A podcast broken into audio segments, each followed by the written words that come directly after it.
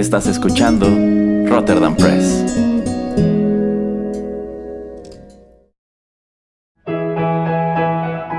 Rotterdam Press presenta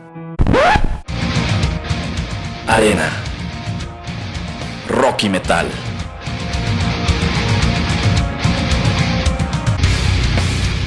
Un programa dedicado al lado más intenso de la música.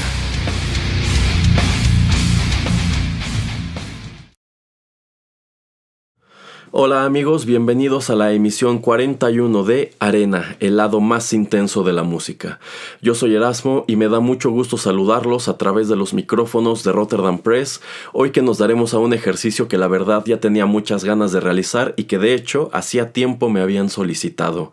Hoy realizaremos un ejercicio que por lo regular es referido en sitios como YouTube como Classical Meets Metal, es decir, agarraremos composiciones que nos vienen del repertorio clásico, sinfónico, académico o de concierto, como sea que a ustedes les guste referirlo, y las trasladaremos a la instrumentación de la música rock y metal. Y aunque de inicio pudiéramos pensar que estos son dos mundos opuestos, dos cosas que están en lados opuestos del espectro, la verdad es que no es el caso. Estos dos géneros musicales se complementan bastante, yo digo que van muy de la mano. Hay muchas bandas de rock, músicos de estos géneros que, pues incluso si no se escuchan muy parecido, lo cierto es que le deben mucho a dichos géneros, quizá las escalas que tocan los guitarristas, etcétera.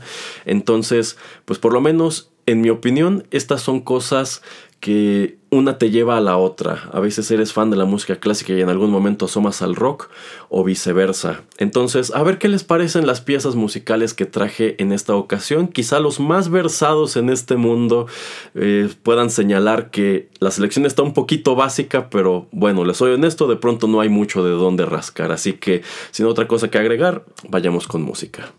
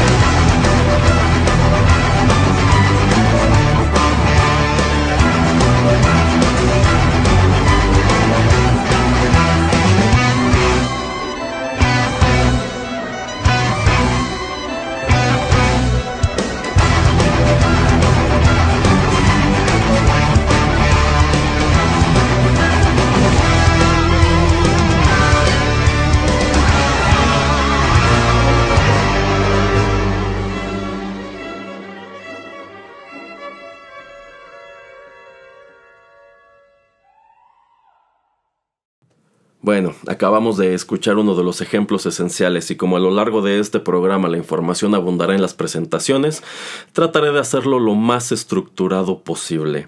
Acabamos de escuchar uno de los movimientos que conforman la Sinfonía número 9 en Mi menor, también llamada del Nuevo Mundo, de Antonin Dvorak. Esta es una composición del año 1893. Se trata del cuarto y último movimiento que lleva la marca de tiempo Alegro con Fuoco. No es el movimiento completo, es solamente un fragmento y el arreglo corrió a cargo de la banda sueca de metal sinfónico Therion. Esto se desprende de su álbum en vivo del año 2009 The Miss Colk Experience que salió al mercado bajo el sello de Nuclear Blast. Y bueno, sin lugar a dudas creo que es un muy buen lugar por donde empezar con una banda de metal sinfónico ya que como el nombre del subgénero nos indica, estas son agrupaciones que le deben mucho a los compositores del siglo XIX, del temprano siglo XX, a compositores muy arraigados en el repertorio sinfónico, como lo es Antonin Dvorak. La Sinfonía número 9 es sin lugar a dudas su trabajo más famoso, se llama también Del Nuevo Mundo, hay quienes le ponen nada más como la Sinfonía este, El Nuevo Mundo, pero es del Nuevo Mundo, porque esta sinfonía él la escribe cuando deja Europa para irse a trabajar como compositor y conductor a los Estados Unidos. Él estrena esto en la ciudad de Nueva York. Se llama Del Nuevo Mundo porque pues él cuando viaja y se encuentra con la música de los afroamericanos, la música de los nativos americanos, él queda fascinado y decide que quiere escribir una sinfonía que pues tenga marcadas influencias de esos ritmos pues tan desconocidos y seguramente exóticos para él. Eh, la verdad es que al final yo considero que esta sinfonía se escucha más como música de aventura. A mí me traslada más como a estos estos barcos en donde venían los primeros viajeros europeos al continente americano, pero bueno, eh, cada quien puede interpretar este tipo de, música a su antojo. Esa es la maravilla del mismo.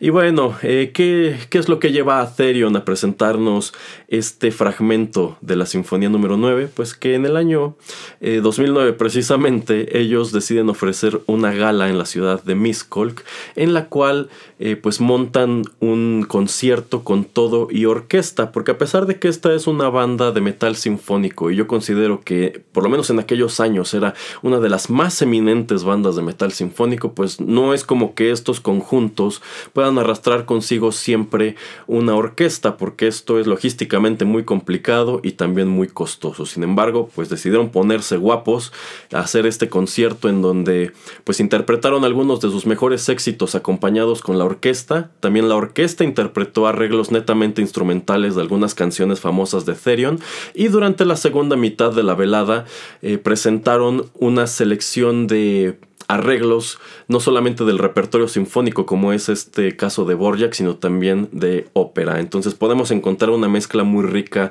de cosas sinfónicas, de movimientos como este, de arias, etcétera, etcétera. Son solamente fragmentos, no es nada completo, no es nada demasiado elaborado, son pistas pues como esta de aproximadamente dos minutos, pero creo que es un ejercicio muy interesante.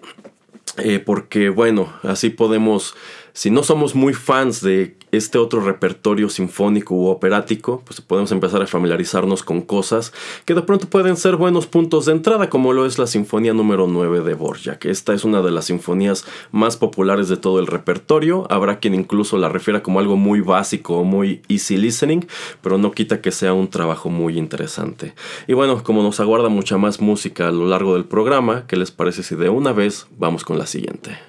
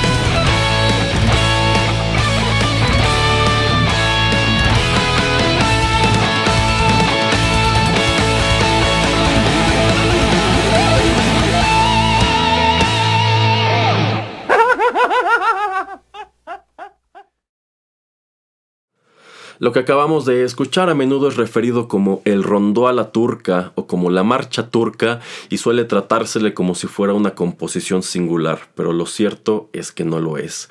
En realidad este es uno de los movimientos de la sonata para piano en la mayor número 11 Kegel 331 de Wolfgang Amadeus Mozart.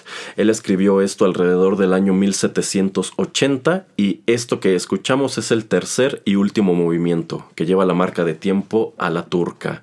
Esto quiere decir que antes de que lleguemos a esta pieza para piano, que es pues uno de los trabajos más famosos, habrá quien diga más básicos de Mozart, pues hay otros dos movimientos que pues por desgracia no son tan famosos. Y sí, yo considero que es una desgracia que la gran popularidad de A la Turca se haya llevado de corbata a lo demás, porque de cualquier manera esta no es una sonata muy larga. En muchas de sus interpretaciones dura alrededor de 20 minutos y yo creo que sí está muy padre de principio a fin. Así que si ustedes están familiarizados con esta pieza, los insto a que le den una oportunidad a lo que hay antes, porque realmente solamente conocen el final de la misma.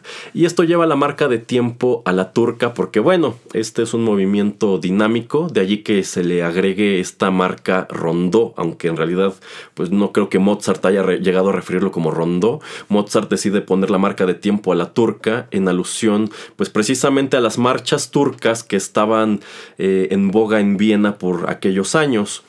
Y bueno, esta interpretación nos viene a cargo de un guitarrista muy interesante que es Eric Calderón. Esto no viene de ningún álbum, en realidad Eric coloca su trabajo en YouTube. Él colocó esto en dicha plataforma en el año 2017 con el título de Mozart Meets Metal. Y bueno, les decía en el bloque introductorio que contrario a lo que se pudiera pensar de pronto, no hay mucho de dónde rascar cuando uno realiza este ejercicio. Eh, y es que sucede lo siguiente. Lo que pasa es que sí hay mucha oferta. Cuando tú buscas arreglos de música clásica en metal, encuentras una, una variedad pues eh, apabullante. La bronca es que en realidad estos intérpretes parecieran estar reducidos a los mismos temas. Es como lo que les comentaba, por ejemplo, en el programa de tributo de Britney Spears o en el programa de tributo de ABBA. Son cosas muy específicas. Entonces, pues si tú buscas a Mozart en metal, si hay muchas cosas. La bronca es que todos estos intérpretes suelen agarrar lo mismo. Suelen agarrar a la turca, suelen agarrar el Dies Irae del Requiem, etc. Entonces, no es como que de verdad haya actos que decidan rascar en las cosas un poquito más obscuras, un poquito menos populares. Así que, de cierto modo, al preparar este programa yo me encontré en el escenario de escuchar distintos arreglos de las mismas composiciones y decidí traerles los que yo consideré los mejores. Así que espero que les haya resultado interesante este arreglo que realiza Eric Calderón. Este es un guitarrista muy interesante, un guitarrista técnicamente deslumbrante. Yo diría que es algo así como un malabarista de la guitarra como Steve Vai. Pueden seguirlo precisamente en YouTube e insisto, si no conocen completa esta Sinfonía 11 para piano de Mozart. Se las recomiendo. También creo que es un muy buen punto de entrada al repertorio de este compositor. Muy bien, la que sigue.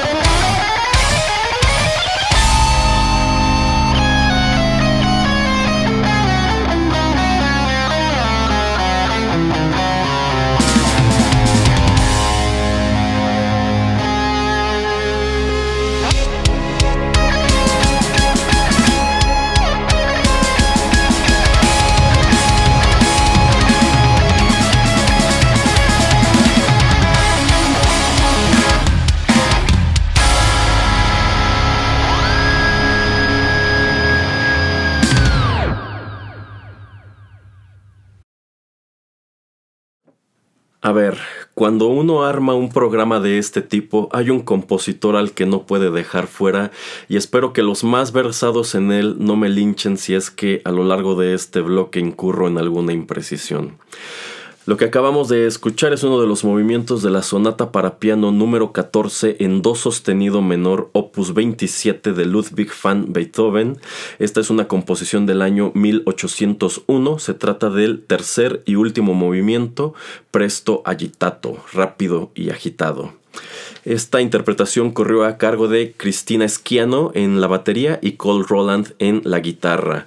Del mismo modo que la pieza anterior, esto nos viene de YouTube. Este es un video muy reciente, es del año 2019 y la verdad es que pues estuve rascando un rato en busca de algo de Beethoven que traer a este programa y creo que está muy brutal este arreglo que ellos realizan de el que para mí es el mejor movimiento de esta sonata que quizá para el grueso de los escuchas sea más famosa como The Moonlight Sonata o la Sonata Claro de Luna, si bien ese en realidad no es el título que le dio Beethoven, en realidad Beethoven eh, publica esta partitura con el título de Cuasi una fantasía, como si fuera una fantasía. Es posterior a la muerte de Beethoven que un crítico de música decide ponerle este mote que arrastra pues desde entonces que es el de la sonata Claro de Luna, porque pues este crítico consideraba que al escuchar esta pieza él podía ver la luna reflejada en la superficie de un lago y esto yo siento que ha dado pie a que ha dado, pie, ha dado pie a la noción de que esta sonata es algo así como un movimiento romántico, pero la verdad es que si le echamos una oreja al primer movimiento, que de hecho es el más famoso, el adagio sostenuto, eh, pues este, esta pieza se escucha como un lamento, en realidad no se escucha como algo que irías a tocar al pie del balcón de la chica que te gusta, ¿no? Entonces, pues sí, realmente la fama de pieza romántica viene de allí, de este título que le pone un crítico posterior a la muerte de Beethoven de Claro de Luna, pero en realidad esta es su sonata para piano número 14 y él le puso el título de Cuasi una fantasía. Esta es una de las pocas composiciones que él dedica sin que le paguen por haberla escrito. Él se la dedica a su pupila, la condesa Giulietta Luciardi, eh, lo cual de hecho me refiere a una película muy interesante precisamente basada en la vida de Beethoven, que es Immortal Beloved del año 1994, en donde Gary Oldman interpreta a este compositor. Y Gary Oldman, ya lo sabemos, es un actor interesantísimo y yo creo que también es muy interesante verlo hacer a Beethoven en esta película que sigue pues uno de los grandes misterios que es la amada inmortal, la identidad de esta persona a quien Beethoven le escribía, le escribió cartas a lo largo de su vida y de quien parecía estar muy enamorado, pero nunca quedó claro realmente quién es. Y pues, pues digamos que este es un misterio del cual solamente nos quedan como conjeturas. A quién pudo haberle dedicado todas estas cartas y bueno, uno de los personajes a los que sugiere la película es precisamente la condesa Giulietta Yucciardi, a quien le dedica la sonata de Claro de Luna o Cuasi una fantasía. Y la verdad lo que hicieron estos chicos con la composición me parece muy interesante. Yo considero que lo único que les faltó para que se escuchara un poco más completo, se escuchara un poquito menos hueco, fue agregarle bajo, porque netamente nada más tenemos la guitarra y la batería como si fueran, pues, no sé, los White Stripes. Eh, pero bueno, eso no demerita lo que lograron aquí. Yo considero que trasladar esta composición que sin duda requiere de gran habilidad en el piano, trasladarla a la guitarra, eh, pues la verdad este es algo es algo digno de ser aplaudido. Eh, se escucha se escucha padrísimo. Entonces eh, pues muy interesante que hayan elegido esta pieza y que se hayan decidido aventarse el, el, movimiento completo, no nada más un pedacito, y prácticamente en el tempo en que debe ejecutarse. Entonces, pues la verdad, de todo lo que escuché como de arreglos de Beethoven, que por cierto también hay muchas bandas o de pronto intérpretes que parecen tener una especie de fijación con el primer movimiento de la quinta sinfonía. Bueno, yo decidí traer esto que sigue siendo famoso, sigue siendo una de las piezas poderosas de Beethoven y pues digamos que no incurre de alguna manera en pues estos lugares comunes del compositor como podría ser también la sinfonía número 9 sin demeritar este pues la calidad musical de esa composición. Ok, vamos con la siguiente. –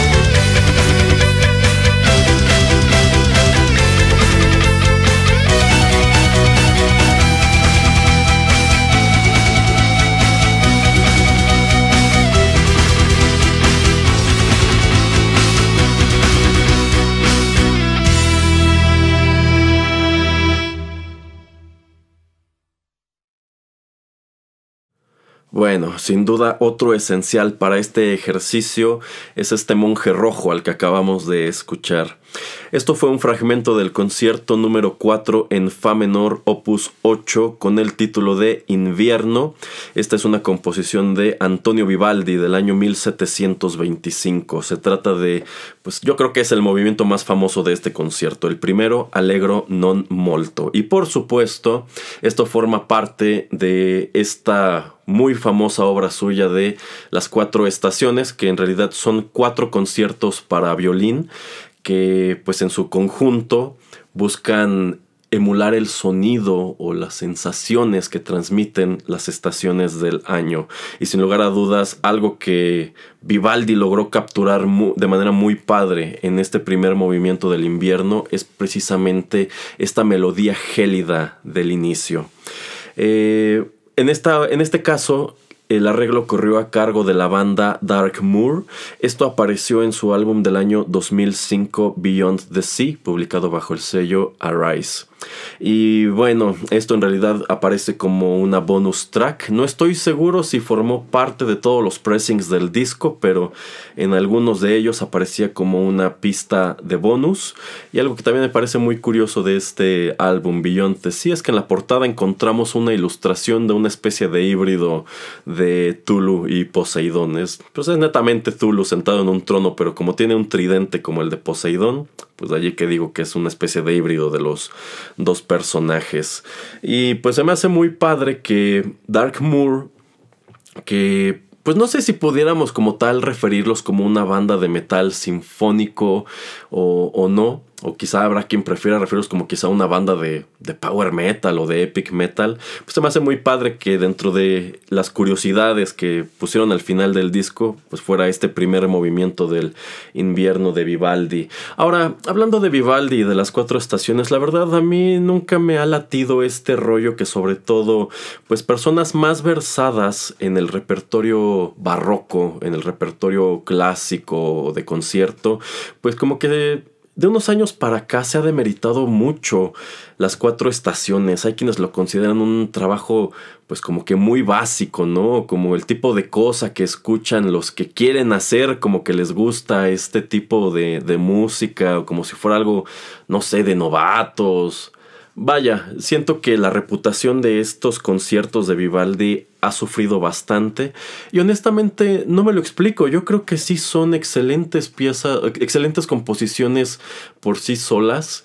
Eh, sin lugar a dudas, pues sí, quizá el violín es un lugar común para los compositores italianos, sobre todo para compositores italianos del barroco, pero a fin de cuentas pues creo que en general el grueso de la obra de Vivaldi es muy interesante, no en balde Bach consideró que era indispensable rescatarla del olvido, entonces es algo que me parece curioso y un tanto inexplicable, cómo de unos años para acá se ha demeritado muchísimo a Vivaldi y específicamente las cuatro estaciones. La verdad a mí son composiciones que me gustan, por ahí ubico algunas versiones muy recomendables, aunque bueno, quizá también con intérpretes que, insisto, para quienes están más versados en ese, en, ese mundo, pues no sean como muy respetables, pero bueno, allí ya cada quien, ¿no? Espero que les haya latido esta, esta, este arreglo que realiza Dark Moor y de nuevo, si ustedes no son muy fans de la música clásica, pero les gustaría adentrarse y les gustaría descubrir un poco más, les gustaría encontrar a compositores que en algunos casos son influencia de esos músicos del mundo rock que a ustedes sí les laten, pues bueno, las cuatro estaciones de Vivaldi yo creo que son un muy buen punto de entrada, así como creo que el barroco en general también es un muy buen punto de entrada. Yo creo que cuando de plano no sabes de este mundo, quizá de pronto es un tanto osado aventarte nada más por el, por el lado de las sinfonías. Yo siempre he considerado que un muy buen lugar para empezar es el barroco en general. Y bueno, precisamente del barroco viene el siguiente compositor. Este, por supuesto, que no podía quedar fuera del programa. Eh, y fue un poco difícil elegir qué traer al mismo. Pero a ver qué les parece.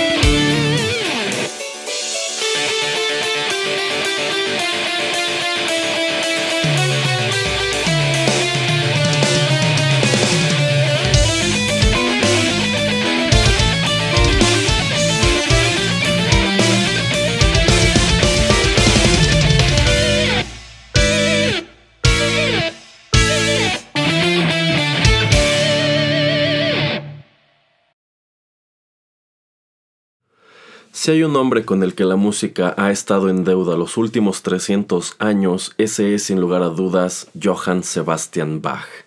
Acabamos de escuchar un fragmento de su concierto para clavecín en re menor, número de catálogo 1052. Es una composición de alrededor del año 1720. Se trata del primer movimiento con la marca de tiempo Alegro. Este es el primer concierto para clavecín de Bach.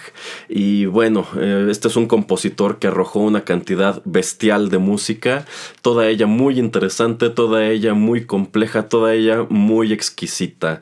Si hay un nombre sinónimo con música. En, la historia ese es sin lugar a dudas el suyo, Bach. Eh, la interpretación corrió a cargo de Dan Mom. Él traslada esto a la guitarra eléctrica y la verdad aquí sí es como para ponerse de pie porque la verdad en lo que respecta a Bach, no cualquiera. y bueno, él eh, también publica su trabajo a través de YouTube. Él coloca esto en dicha plataforma en el año 2014. Baje sin bronca, uno de los compositores más interesantes de los cuales tenemos registro. Un hombre pues que hizo cosas muy padres a todo lo largo de su vida, si bien al final de la misma ya no era tan famoso, ya era visto pues algo así como una reliquia, como un viejito que seguía tocando música ya muy pasada de moda, ya, la gente estaba escuchando otras cosas, pero pues eso no quita que haya sido un gran estudioso, que dejó una obra eh, pues inmortal, la verdad inmortal, y que pues a, la cual siempre le estás encontrando cosas nuevas porque estamos hablando de un hombre que dejó un catálogo súper vasto, puedes dedicar horas y horas a explorar eh, sus misas, sus conciertos, bueno, sus trabajos para clavecín, su música de cámara, etcétera, etcétera. Entonces, siendo un hombre que tiene este legado, un hombre con una oferta tan vasta, uno pensaría que el mundo del rock o el mundo del metal pues tendría mucho más interés en lo que en lo que él arrojó, pero yo siento que quizá algo que no le ayuda mucho es que de pronto son obras que sí se escuchan técnicamente demandantes, pero no se escuchan pues muy agresivas o muy rudas que digamos, digamos que se pueden pues, se pueden escuchar más bien bonitas, sobre todo si tomamos en cuenta que mucho de lo que Bach escribió era pues música de culto, ¿no? Música como para misas, para ritos religiosos, porque a fin de cuentas este es un nombre que estaba al servicio de la, de la iglesia, era el Kapellmeister o el, o el capellán en algún momento en Leipzig. Eh, entonces se me hizo muy interesante que este guitarrista Dan Mom se haya aventado pues esta pieza muy complicada y que quizá pudiera ser un poco pues no precisamente obscura, pero yo siento que quienes están familiarizados solamente con lo esencial de Bach quizá de pronto no lo tienen muy presente. Pues a fin de cuentas, para el grueso de la población, Bach suele reducirse a la aria o al famoso air in the G string, que pues la verdad sí consideré pues traer quizá esa, esa composición, que es una composición que a mí me gusta mucho. Eh, y que bueno, también tiene la peculiaridad de que es un movimiento de una suite completa, pero pues lo que todo mundo ubica es nada más ese movimiento y el resto de la suite pareciera no existir. Pero pues insisto, no es música que se escuche como muy muy metalera, no se escucha como música que te haga cabecear. Entonces, pues fue sorprendente encontrar este arreglo. Este guitarrista Dan Mom, según estaba viendo en su canal, de hecho tiene varios arreglos de cosas eh, pues ya un poco más avanzadas de Bach. Entonces, si tienen oportunidad de echar un ojo a su canal, no dejen de hacerlo. Y así como les decía que creo que las cuatro estaciones son también un buen punto de entrada para este mundo del barroco, pues sin lugar a dudas otro mejor lugar por donde entrar y de hecho pues quedarte un muy buen rato es Johann Sebastian Bach que tiene cosas padrísimas por todas partes por donde te asomes. Yo creo que es muy rara la composición de Bach en donde no aguarden las sorpresas.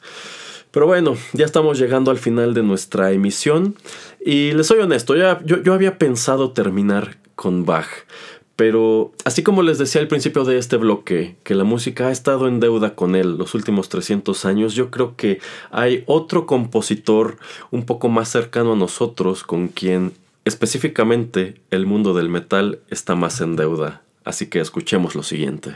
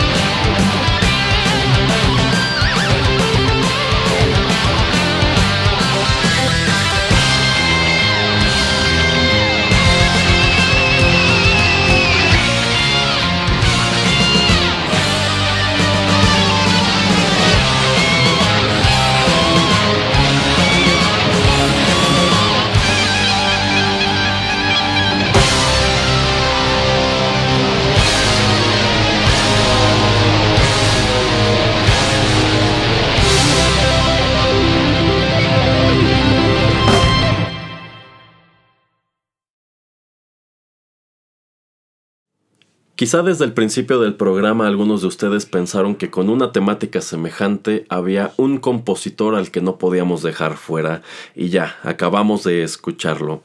Esa fue la obertura del tercer acto de la ópera Die Valkyr, composición de Richard Wagner del año 1870. Se trata de Valkyriengit esta es la famosísima cabalgata de las Valquirias. La interpretación corrió a cargo del guitarrista Chris Goulston, acompañado por Paul Martínez en el bajo y Dave Charles en la batería. Esta es una grabación eh, publicada por la revista Total Guitar en 1996 como una demo solamente o como pues un ejercicio para los dedos. Sin embargo, pues no quita que de, mucha, de, muchos arreglos precisamente de la cabalgata que se pueden encontrar en, en el internet, este, a pesar de lo cómico que pudiera escucharse al principio, la verdad está muy bien logrado en general. Si bien nos llega de un intérprete que quizá no sea muy famoso, de hecho es un músico que ha estado más enfocado a escribir música para la televisión allá en el Reino Unido, Chris Goldstone. Y bueno, eh, Richard Wagner, ¿por qué decimos que es esencial? Porque yo creo que de todos los compositores del siglo XIX, uno de los más influyentes, no solamente en sus contemporáneos, porque yo creo que prácticamente todos los sinfonistas famosos de aquel entonces estuvieron muy influidos por lo que este señor realizó, eh, sino que... Eh, pues que al, al, cual también música más contemporánea como el rock y el metal le deben mucho es precisamente Richard Wagner.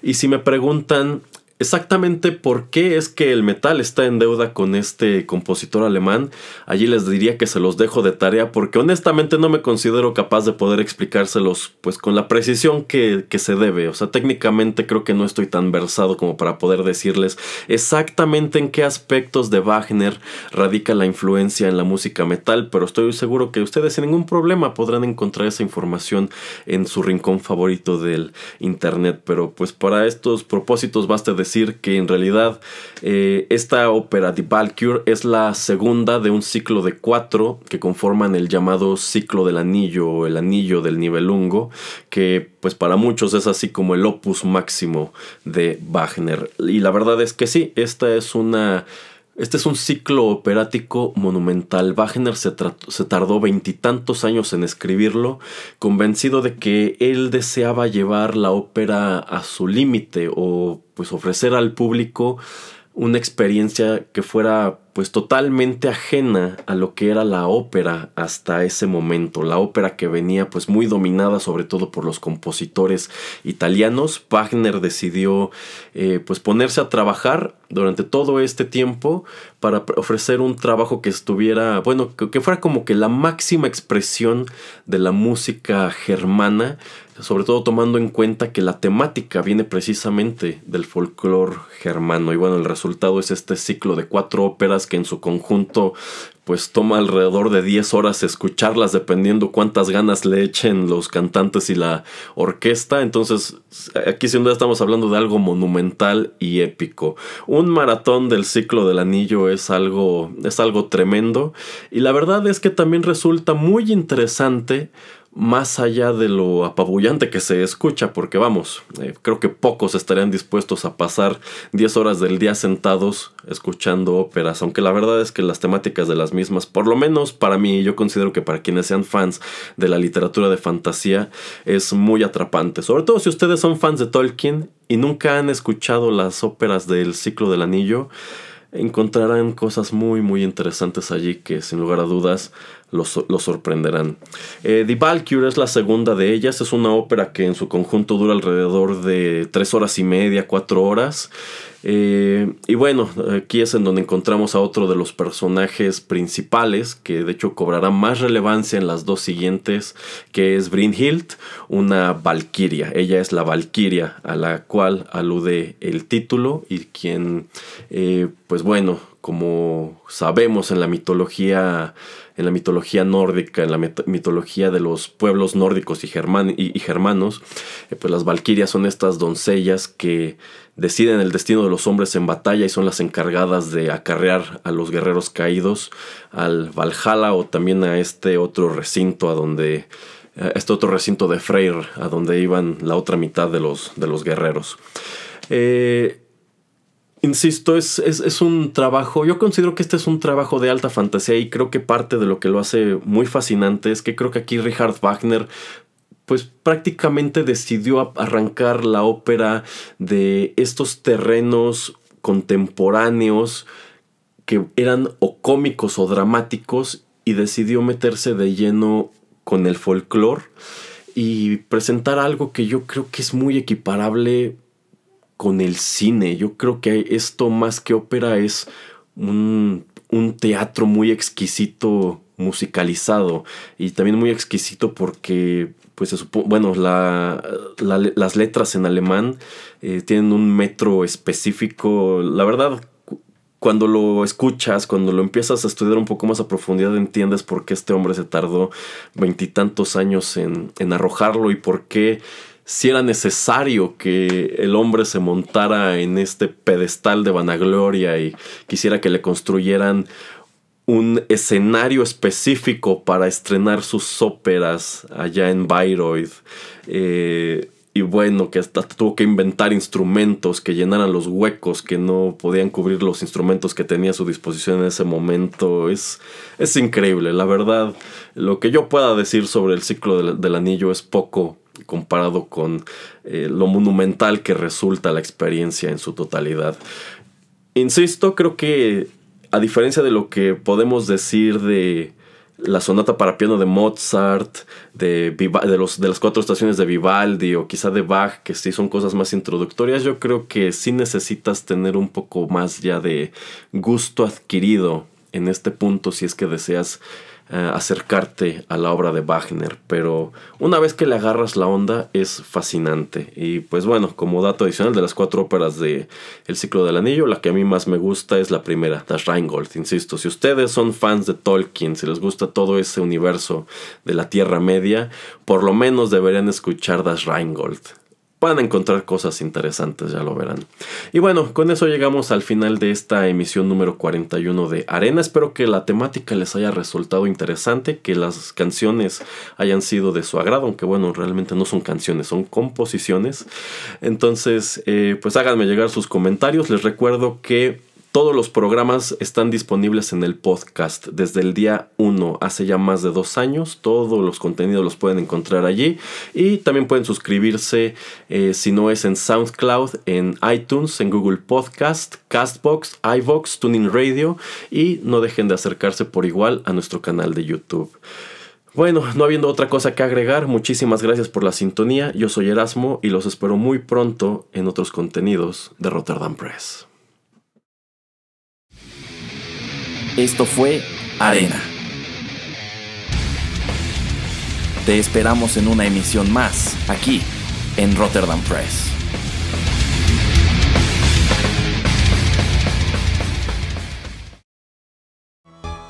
Villaje Cibernético, revista cultural en línea. Artículos, literatura, entretenimiento, crítica y actualidad. Cultura, no censura. Ven a leernos en pillajecibernético.com y búscanos también en YouTube. Pillaje Cibernético.